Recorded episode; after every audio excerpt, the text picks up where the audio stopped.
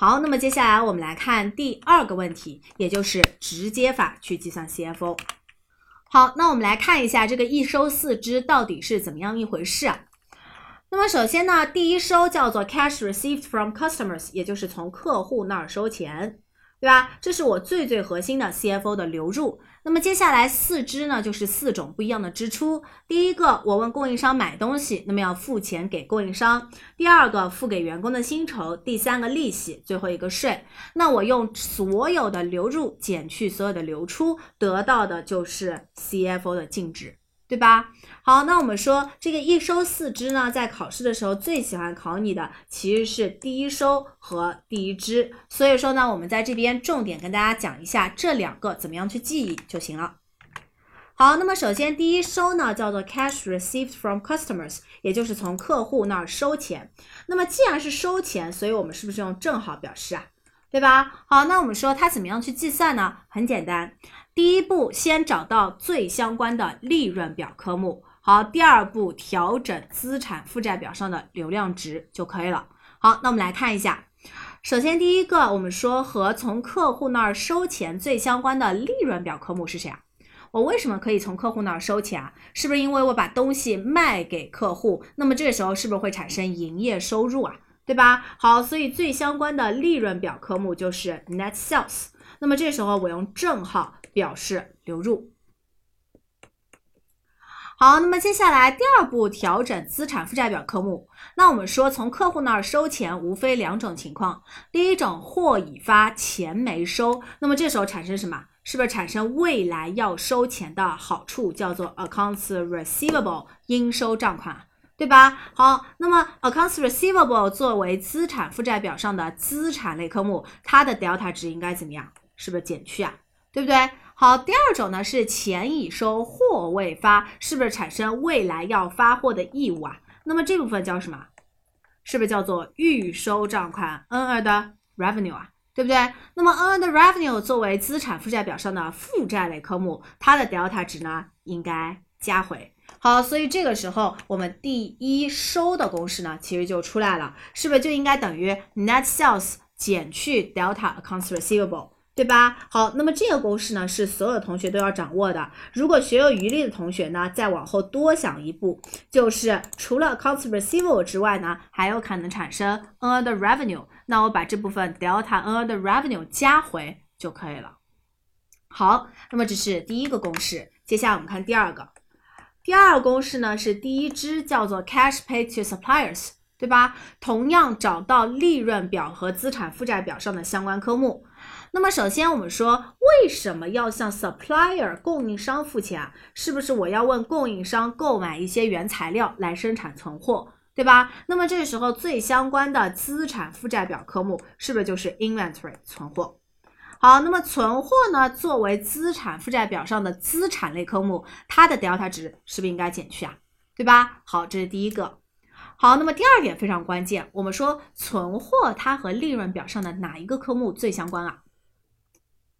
是不是和 COGS 啊？我们说过，存货在没有卖出去的时候以存货的形式存在，在卖出去之后，这部分成本是不是要转结到 COGS 当中啊？对吧？好，所以最相关的利润表科目呢，其实就是 COGS。只不过注意了，我们现在是第一支，是不是要用负号表示支出啊？所以前面应该带个负号。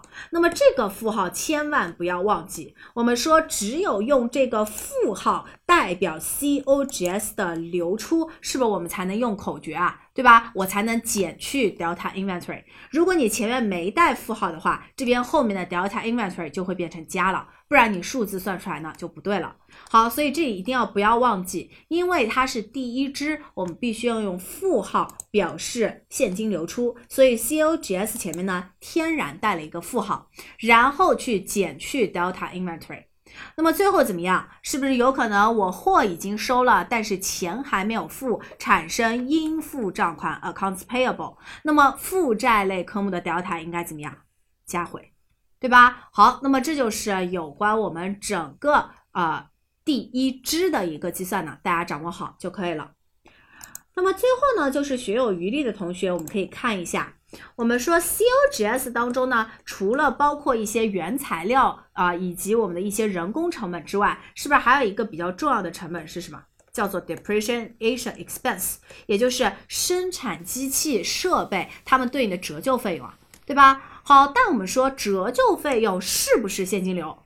不是啊，它只是机器自己的一个费用。对不对？好，所以在这种情况下，我们会发现，如果我一开始直接减去 COGS，而 COGS 当中又包括了这部分折旧费用的话，那么这一部分费用其实不应该作为现金流去流出，对吧？好，那么这些不应该流出的部分，我应该怎么样？是不是应该加回啊？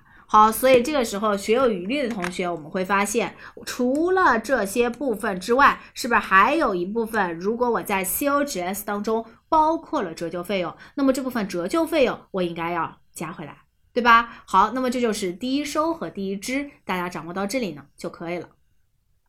好，那么接下来二三四三种支出，其实它们都有一个通式，对吧？首先找到利润表上最相关的科目。那么第一个给员工付钱，是不是最相关的科目就是 wage expense？第二个付利息最相关的科目就是 interest expense。第三个付税相关科目就是 tax expense，对吧？好，那么每一个费用前面带一个负号，说明什么？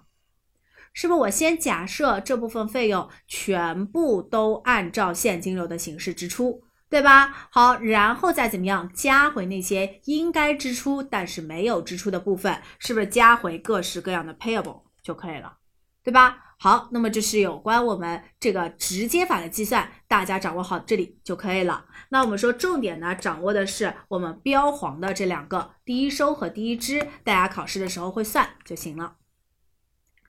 好，那么到这里为止呢，CFO 的直接法和间接法其实就为大家复习完了。那么接下来第三个问题就是一个定性的考法。我们说，不管在美国准则下还是在国际准则下，CFO 呢都可以用间接法或者用直接法来进行计算。那么请问大家，对于一家公司来说，同一个准则下，我直接法和间接法计算的结果是一样还是不一样？注意啊，是一样的。为什么？因为同一个准则下，同一家公司，我的 CFO 是不是肯定一样啊？对吧？所以不管用直接法还是用间接法呢，最终的结果其实是一样的。这点一定要明确。我只是两种不一样的计算方法而已。好，那么第二点，我们要知道，美国准则和国际准则下都更鼓励哪一种方法？是不是更鼓励直接法？对吧？我们说原因也很简单，就是因为直接法它是直接罗列出所有的现金流入和所有的现金流出，是不是这个时候我计算的时候，哪些经营活动带来了现金流，哪些付出去了现金流，一目了然啊，对吧？好，那么可以帮助我这个分析师呢获取更多的一个分析数据。所以说呢，不管是哪一个准则，我其实都是更鼓励直接法的。